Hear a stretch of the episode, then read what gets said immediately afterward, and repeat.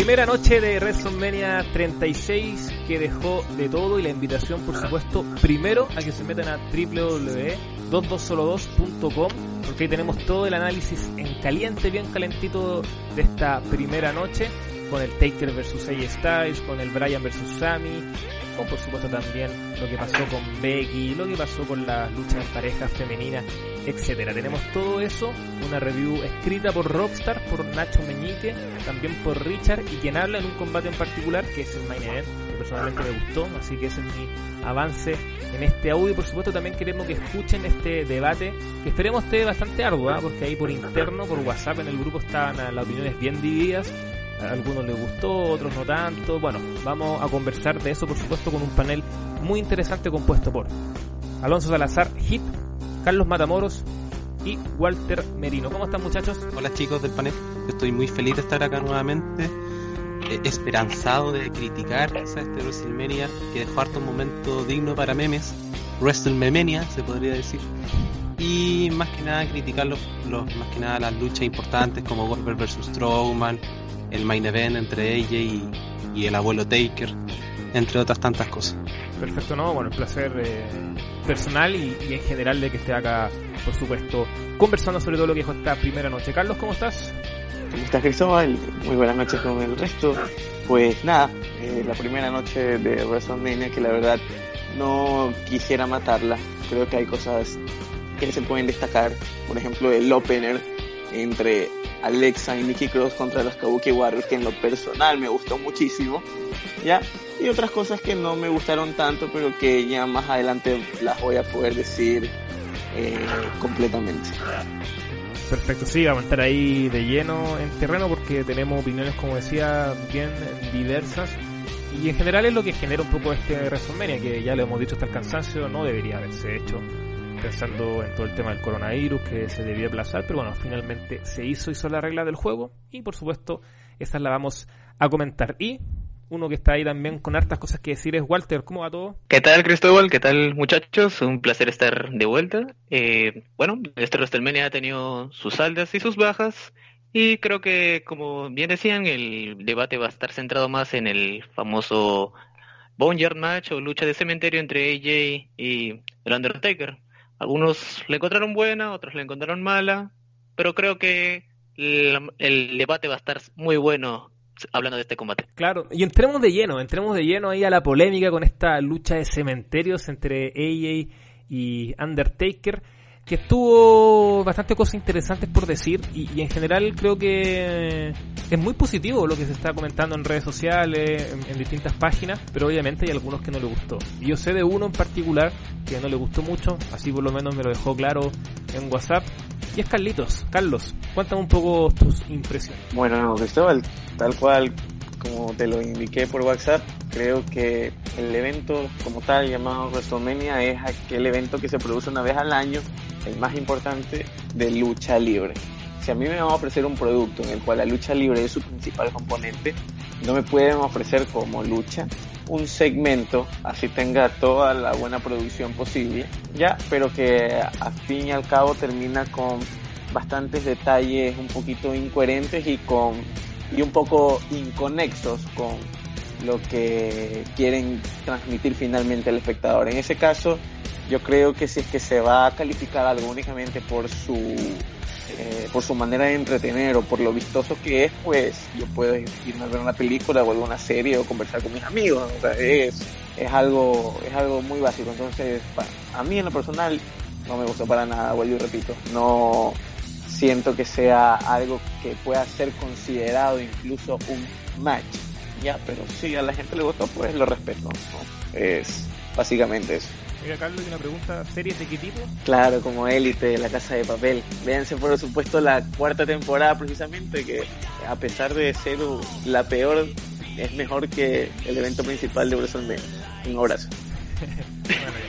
es parte de la visión de, Carlos. Pero la idea aquí es, entrar en este debate y también en ese sentido le pregunto a, a Hit qué le parece todo, todo esto que se está generando ya con, con, la discusión más importante que dejó esta primera noche. Sí, o sea, sobre la lucha en sí, igual es complicado eh, como calificarla como lucha, porque como dice Carlos y como todos quedamos más que claros ante lo que mostraron, es un segmento a nivel cinematográfico en realidad yo no puedo juzgar porque se ve bastante bien, poco corta a diferencia de otras luchas. Eh, también benefició al Taker por porque prácticamente se hubiese arrastrado si hubiese luchado en un ring, pero personalmente a mí no me involucró. Encuentro de que Taker y AJ, sobre todo Taker más que nada, tienen poca capacidad para atraer al público en esta lucha. Y bueno, Taker siempre se ha mostrado así con el personaje American Bass, como que le cuesta un poco, como que no entra al 100%, como que siempre está como en una especie de segundo plano. Bueno, en esa época tenía a Rocky y a Austin, y ahora no tenía nadie, pero siento que no, que, que nos llena como no sé si un vacío, pero no me llega a satisfacer al 100% su, su desarrollo y su participación en él. Así que eso más que nada, no eh, comparto con Carlos. No puedo decir que, que sea malo, porque probablemente no lo es, pero a mí no me involucro en ningún momento. Terminó y sigue sin involucrarme, sigue sin llamarme la atención muy difícil que lo vea de nuevo y eso en definitiva. Perfecto, eh, quiero saber también la visión de Walter, que sé que vio dos veces el combate. Primero, ¿por qué? Bueno, sí, en efecto he visto el combate dos veces porque la primera vez no sentí un vínculo tan fuerte eh, respecto al Bonger Match. Y bueno, eh, como dicen, en, una segunda revisión creo que se puede obtener, claro, un, un mejor vínculo. Y creo que en la segunda revisión ya obtuve una mejor perspectiva, un más interés acerca del combate. Creo que mucho ayuda también la baja expectativa que también le tenía este combate, porque bueno, sabemos que AJ está, eh, bueno, no está en su mejor momento y el Undertaker creo que desde hace muchos años ya no está para dar combates. Y creo que la puesta en escena dentro de lo que es esta producción, como si fuese un corte cinematográfico, ha hecho lucir bien al, Taker y creo que los juegos de cámara y ese enfoque que le han querido dar, creo que les ha resultado bien. Hay algunas cosas que no me han gustado mucho, como este juego entre el personaje sobrenatural y el American Badass. No me gustó mucho porque siento que degrada un poco el personaje del Undertaker. No sé si es humano ahora es el, el hombre muerto. Creo que no me gustó mucho eso. Pero creo que después hay cosas que sí me han gustado. O sea, la parte que AJ domina junto a Gallows y Anderson y cuando se burla del Undertaker en su entrada. Y obviamente la música de Metallica, que también creo que le dio también una buena sensación. Yo quiero decir algo respecto a Walter. Walter vio la lucha dos veces para convencerse que era realmente buena. Porque como es tan fan de AJ, él jura que ya, la segunda la vencida. Imagínate, quizás se puede haber formado una tercera si que no hubiese encontrado algo bueno. hay que ver, hay que tener una visión porque como dicen, este, a veces uno a veces en redes sociales ve, ah, este, este combate es tremendo, es tremendo, pero otro a veces uno no puede tener ese vínculo como a veces comparten tú o Carlos, pero creo que con una segunda revisión creo que ya puede tener uno la respuesta un poco más clara. Eh, en mi caso, bueno, tengo algunos puntos anotados aquí en mi super agenda, que es mi cabeza, es verdad. Pero eh, a lo que Walter decía primero, el Undertaker y, este como especie de híbrido entre el American Baras y, lo sobrenatural, bueno, primero pensemos que Taker es un tipo que tira rayos, un tipo que ha enterrado vivo y después vuelve a la vida. Entonces finalmente ya es Taker, es un, eh, un fenómeno, está sobre lo sobre lo sobrenatural, entonces desde ese punto de vista el tipo ya sabemos lo que es, o sea, como que a esta altura del partido un poco sorprenderse con eso, me parece que suena hasta, hasta un poco irrisorio. El, el, tema mm, del segmento como tal o combate, que finalmente lo presenta como combate, por algo tiene la dominación de match. Eh, finalmente creo que uno, en mi caso, prefiero esto antes que haber visto a, a Taker sobre el ring. Eh, segundo, eh, yo lo he dicho hasta el cansancio, para mí este WrestleMania no es canon, por mucho que la empresa probablemente sí lo va, así lo va a hacer valer, pero para mí no es más que un, evento sin público para pasar el rato, con la necesidad que tiene Vince de haber hecho el evento a pesar de todo el contexto y el, escenario mundial que decía que no tenía que hacerlo. Pero bueno, es un juego, eh, nosotros también tenemos que jugar con sus reglas y por eso lo estamos debatiendo y lo estamos conversando. Entonces, desde ese punto de vista, me parece bien que de alguna u otra forma hagan algo creativo porque creo que el gran error del evento en general, o más que error, la gran parte que te aburre es que es todo el rato silencio. Tiene los combates, que algunos, algunos mejores, otros peores, pero es verdad que aburre mucho. O sea, estar casi cuatro horas, tres horas viendo, escuchando los grillos es fome, fome. Entonces, ese punto de vista, que hayan hecho este segmento con música, con una muy buena edición y con momentos que algunos mejores, otros peores, pero creo que en general eso funcionó bastante bien. Antes de, extenderme más, porque tengo otros puntos, pero para no hacerlo tan, eh, un monólogo, ir rebatiendo esto, estos puntos que estoy tocando, si era la forma eh, necesaria para hacer algo creativo o había otra forma ya netamente en el cuadrilátero. No, yo encuentro que de manera en el cuadrilátero, en, cuadrilátero, no, muy complicado. Taker prácticamente no se puede ni el cuerpo, entonces claramente este segmento ayuda a, a cómo uno puede ver al Taker en, su estado físico, haciendo todos esos cortes, pero esos cortes no son bruscos, y en ese sentido uno no puede decir, oh, acá se ve súper mal, o acá está mal cortado, no, yo encuentro que la edición del segmento estuvo bien, eh, así que favoreció mucho al Undertaker. Sí, la cosa es igualmente no verle solamente el, punto negativo a esto, ¿no? Sabemos igual este de que este tipo de, de segmento que se que se realizó fue precisamente por el hecho de proteger un poco la imagen tan pisoteada y manoseada que hemos tenido todos nosotros del Undertaker estos últimos años. No sabemos de que no ha, no está en sus mejores años, evidentemente, ya está en, su pico de caída, por así decirlo, y, y bien, bien abajo. En todo caso, creo que es una buena manera de poder mantenerlo en televisión con con un aura distinta a la que venía proyectando estos, estos últimos años. Y en, en, en referencia a AJ, lo dijo incluso Rockstar en WhatsApp, lo más probable es que él después de este segmento y al momento que le toque regresar a aparecer en televisión nuevamente, muy probablemente lo haga estando bastante over. Entonces, creo que son las cosas que más se pueden rescatar de lo que nosotros pudimos ver ahora en la noche y que evidentemente han tenido bastante impacto en lo que la gente piense de lo que fue el evento como tal. Ahora, igual hay que saber en qué momento va a regresar los shows en público, porque quizás este momentum que pueda generar AJ no se va a materializar.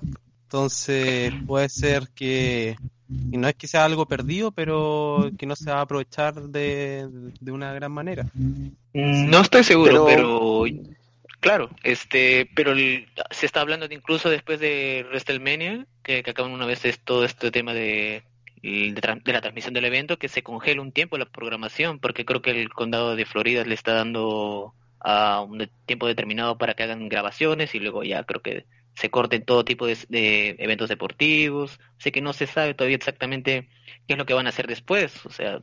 es que claro, por eso digo que quizás como over, over, over, over, no sé qué tanto puede ser, quizás va a llegar con alguna importancia dentro del, de, de, la, de las historias, pero es que es complicado considerar qué luchador ahora puede estar over siendo que no hay reacción del público.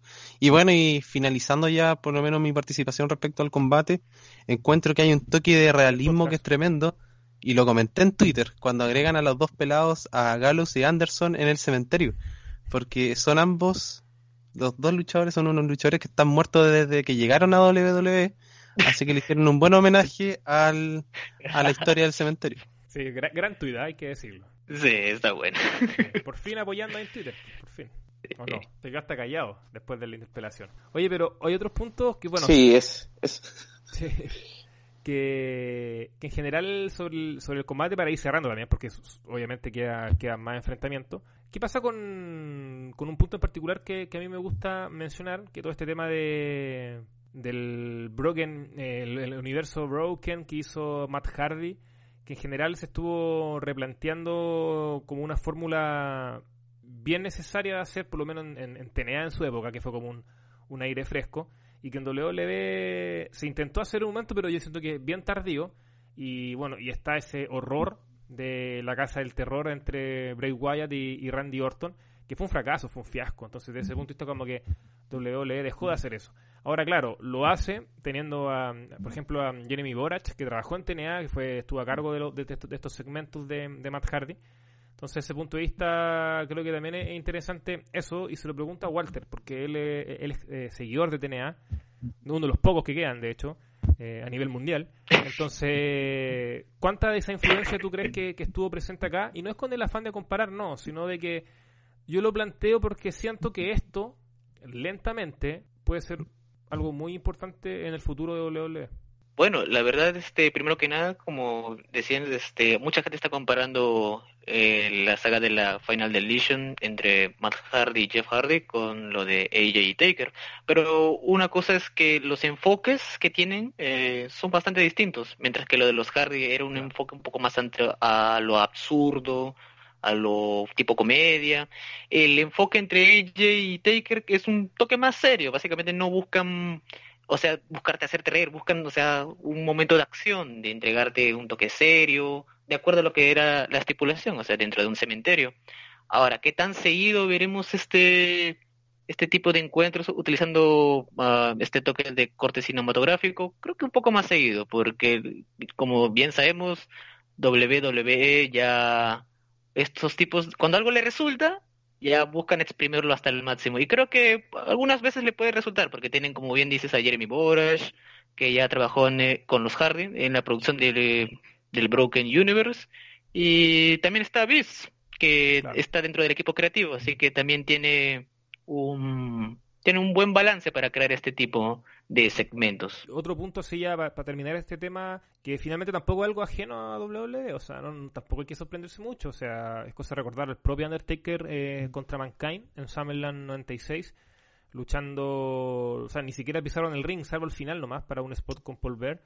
Pero toda la lucha se fue como en una especie de hit, me puede recordar un poco, no sé si un sótano. La lucha oficial oficialmente se llama Boiler Room Match. Exactamente. Era como eh, calderas. Caldera, es, era claro, esa era como la traducción en español, la lucha caldera. Y en general a, mucha gente le gustó, está la de Robbie Piper con Goldas también en un WrestleMania. Y también están las luchas hardcore de, de, la era Attitude, sobre todo en el 99. Tú tenías al Bossman y al Snow eh, luchando en bares, la nieve, haciendo los pins en cualquier parte. Entonces, que ojo, no estoy diciendo que es bueno o es muy malo, solo estoy diciendo que, que de alguna forma estuvo presente. Claro, ahora es muy distinto porque es una edición, hay una edición detrás, hay, hay tomas más cinematográficas, hay una construcción mucho más distinta, pero yo creo que eso también es, interesante. O sea, insisto, creo que, que personalmente yo me entretuve viendo esto, creo que hizo un poco más eh, pasable una jornada bien, bien complicada que a mí me estaba aburriendo bastante. De hecho, yo me perdí gran parte de un, combate porque ya estaba como pensando en abandonar el tema, aunque sabía que no podía por todo este tema del podcast y demás.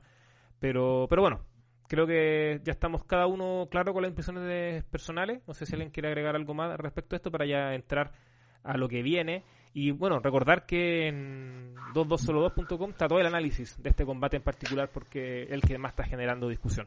¿Alguien más? Eh, sí, quería acotar algo. Recordar que igualmente WWE cada cierto tiempo puede terminar promocionando una especialidad distinta o un tipo de combate distinto a los previamente ya establecidos porque recordar que cada año igualmente ellos sacan un videojuego entonces el hecho de poder este, promocionar un nuevo videojuego con un nuevo tipo de combate, una nueva tipo de arena, ya muchas veces le puede, eso, bueno, todos sabemos que eso está traducido en dinero al final, ¿no?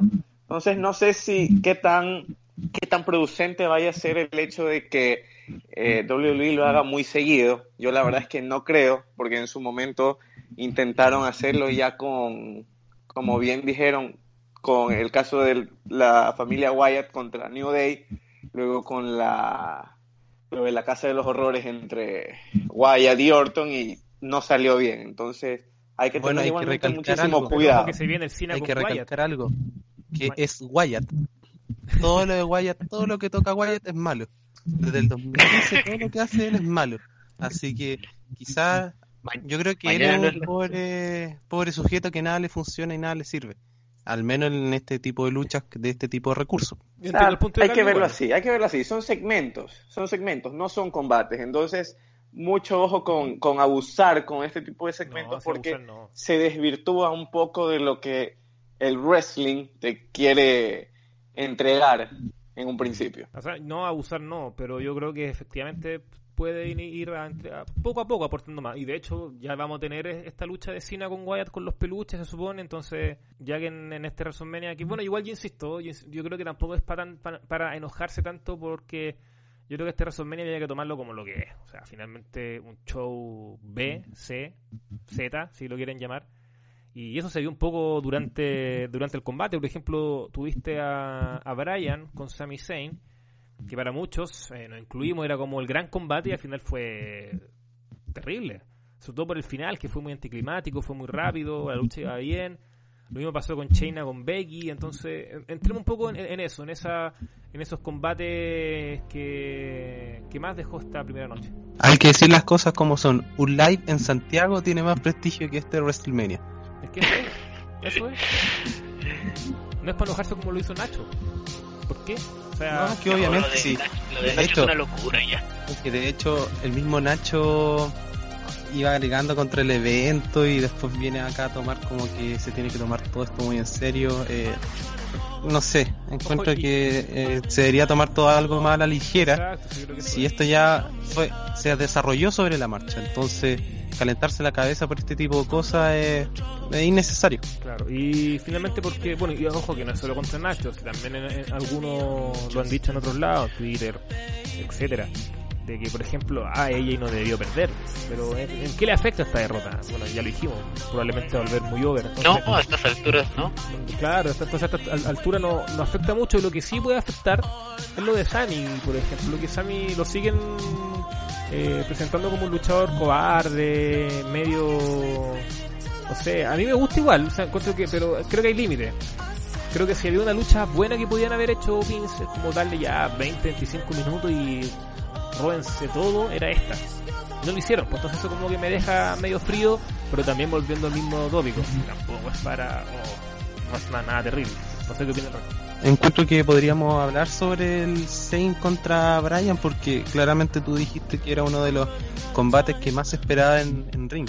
Y en ese caso voy a partir yo hablando un poco nomás, no me quiero extender sobre, o sea, de manera excesiva, de que si bien es cierto el combate va súper bien, va súper bien con Brian prácticamente masacrando a Zayn. El combate termina de una manera anticlimática pero muy notoria, haciendo que, la victoria lograda por Zayn fuera muy fácil, porque ya un Helluva Kick y listo, siendo que Brian había pisoteado durante no sé cuántos minutos, más de 8 minutos quizás, eh, y en realidad, bueno, es una tónica que se repite, se repite durante todo el evento con finales que terminan de manera muy agria. Claro, y, eh, para, no, para ya no seguir con, con Brian Saint, porque finalmente igual está lo que hemos dicho. Eh, hablemos de lo otro, hablemos por ejemplo, no vamos a hablar de los combates porque, insisto, esa review la pueden leer en, en 222.com, pero si hay temas importantes, por ejemplo, Braun Strowman, que pasó de probablemente estar en la batalla real a, ganar el título universal. ¿Qué les parece eso? Sobre todo a Carlito, que es un gran fanático. No sé si todavía lo sigue siendo. Pero yo recuerdo que antes, en 2017, lo amaba. Pero yo imagino que destapó una champán. Todavía, todavía, sí. todavía le damos el aguante a, a Braun Strowman por acá.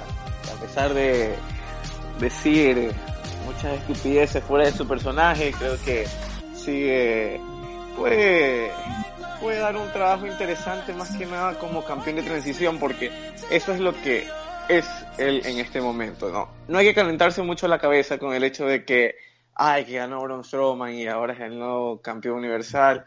No, de hecho esto es un motivo de celebración, y celebración porque Goldberg no es más campeón universal, no es más campeón mundial, no lo vamos a estar viendo ahí chupando cámara, robándole espacio a jóvenes talentos y bueno, eh, al menos yo lo celebré. Y lo hubiera celebrado con cualquiera que le hubiera ganado a Wolverine, no es únicamente porque fue Strowman el que lo ganó.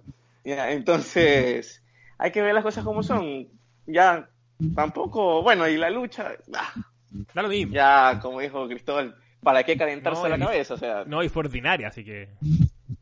No, o sea, simplemente. no simplemente esto hay que verlo así, como un hito, como una celebración y como un, un, festejo más que nada de, que finalmente ya no vamos a ver a ese vejete con un cinturón robando espacio. Yo tengo dos cosas que decir que son bastante breves. La primera es que la derrota de Goldberg fue bastante contundente y bueno, se lo merecía dentro de todo porque es un viejo que ya no se puede la raja al igual que yo, pero yo no estoy metido en la lucha libre.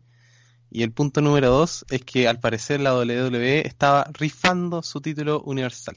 Porque con Goldberg, o sea, con Strowman prácticamente en la batalla real, si es que se hubiese dado, de pasar a eso, a no estar en el cartel, a estar ganando la Goldberg, es como mucho. Pero bueno, eh, nosotros ya dentro de todo en el grupo sabíamos que era una de las opciones porque no tenía planes. Oye, pero también... Es que además en papeles era el más creíble, o sea, no puedes coger y ponerlo a Goldberg a, a luchar con, qué sé yo, con Shorty G o con Apolo Cruz. Contra Otis. Con Jeff Hardy. Jeff Hardy pues ya tiene su combate. Twitter Sí, Twitter pedía, a Jeff, o sea, no, lamentablemente son luchadores que no tienen el estatus, ¿no? Oh, mira, le está dando la espalda. Ya, y, y, viene acá el, el hecho de mantener un, una cierta cantidad de coherencia dentro de todo el desbarajuste que este evento implicaba. Entonces, yo creo que está bien. La elección de Strowman era la única lógica después de todo. Oye, Walter, y preguntarte también sobre mm, un tema que yo estaba leyendo con respecto a, a Goldberg, que se le vio como un poco desmotivado. No sé si lo viste así. Y bueno, Goldberg yo creo que viene desmotivado desde que empezó la lucha libre prácticamente, pero bueno, con algunas excepciones, que ha dado algunas cositas buenas, pocas, pero algunas.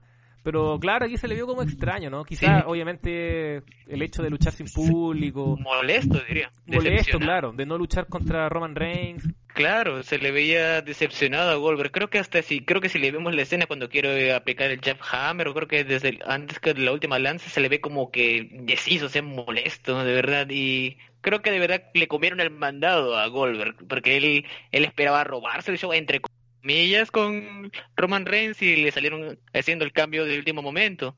Y creo que al, final de cuentas, eh, como dice Carlos, el reino de Strowman es de transición y creo que no es para a caldearnos la cabeza con, con, todo lo que puede resultar, porque al final de cuentas el título va, va a terminar en Roman Reigns, como es el plan original. Bueno, claro, eso fue lo que dejó ese combate en particular, pero entremos eh, a lo otro en, en, nuestro Twitter, arroba 2202 tenemos una, una encuesta sobre qué fue lo mejor de la noche. Va arrasando por lejos el Taker versus AJ. Pero hay otro combate que también está ahí con hartas votaciones y el de Kevin Owens con Seth Rollins. Así que me gustaría escucharlos. Walter, Carlos, Hit, quien quiera. Ya lo voy a hacer cortita como miembro de, de uno de los luchadores que está involucrado acá. Eh, en realidad encuentro que el, el, combate salvo harto del spot de Owens que se tiró como Don Gualo en el Twitter que en el tweet que yo envié. Eh, más que nada, el, cuando la lucha pasa a ser algo sin descalificación, encuentro que ahí se pone mucho más potente y mucho más entretenido. Y eso, son como 10 minutos bastante intensos y bastante agradables, pero igual los primeros minutos lo encontré algo desordenado. Entonces ahí como que me costó engancharme al 100% del combate. El combate va de menos a más. Eso, muy breve. Oye, me gusta su brevedad. Está como sus cachas, ¿o no? Ante la cuarentena es difícil. Perfecto, ya. Eh, Walter Carlos, alguien relacionado con, con este Owens eh, Rollins, si está dentro de lo mejor de, esta mm. primera noche. Algunos decían, pero ¿cómo Rollins dentro de lo mejor? Pero bueno, al parecer así es. No, la verdad es que la verdad es que el combate estuvo bastante correcto.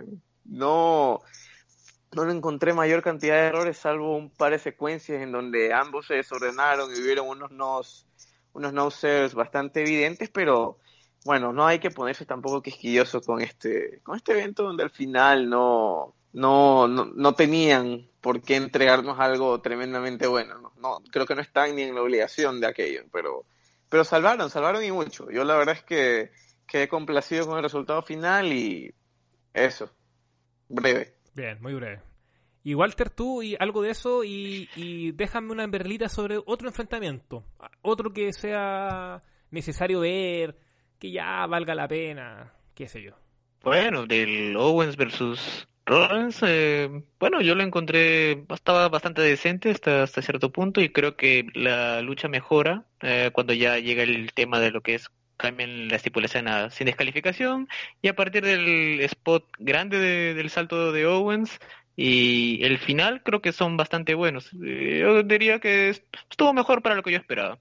Y bueno, dentro de lo recomendable, bueno, más allá del opener, que también es un combate que también no estuvo tan mal, no, no encuentro algún otro combate que me haya gustado, la verdad. Epa, epa, epa, está bien. Bueno, yo creo que se puede quizá echar una recomendación o una miradita ahí al, a la lucha tag team de Asuka Katie contra Alexa y, y Nikki Cross. Me pareció bien, bien simpática, se puede decir. El resto está medio complicado, medio complejo, pero insisto, lo pueden revisar ahí en www.22solo2.com. Para el final, algo importante, que, que por eso lo, estamos dejando como cierre, y es eh, que Stone Cold eh, retuvo su título femenino de Raw. Ah, perdón, eh, Becky Lynch. Becky Lynch retuvo su, su campeonato y un, pequeño lapsus. Entonces quiero saber eso, ¿qué les parece otro final nefasto? Una lucha que iba bastante bien, está, está bien interesante. Personalmente uno de los combates que más hype tenía para WrestleMania en su escenario normal, que obviamente ya me bajó todo eso con este, este nuevo contexto, pero claro, aquí en general anduvieron fallando en el final. Yo creo que, bueno, sobre el combate yo encuentro que objetivamente le favoreció el hecho de que no haya público. Este es uno de los temas que estábamos eh, conversando con Rock más que nada, que él lo planteaba, saluda a Rockstar, de que quizás le iba a influir en, de manera negativa la reacción del público, porque hablemos en serio, el público en WrestleMania igual se ha puesto como o paleto o no reacciona. Entonces hubiesen gritado boring, boring, aburrido, bla bla bla, bla o no hubiesen reaccionado con nada entonces esa presión se le hubiese notado a la luchadora, que acá no se le notó.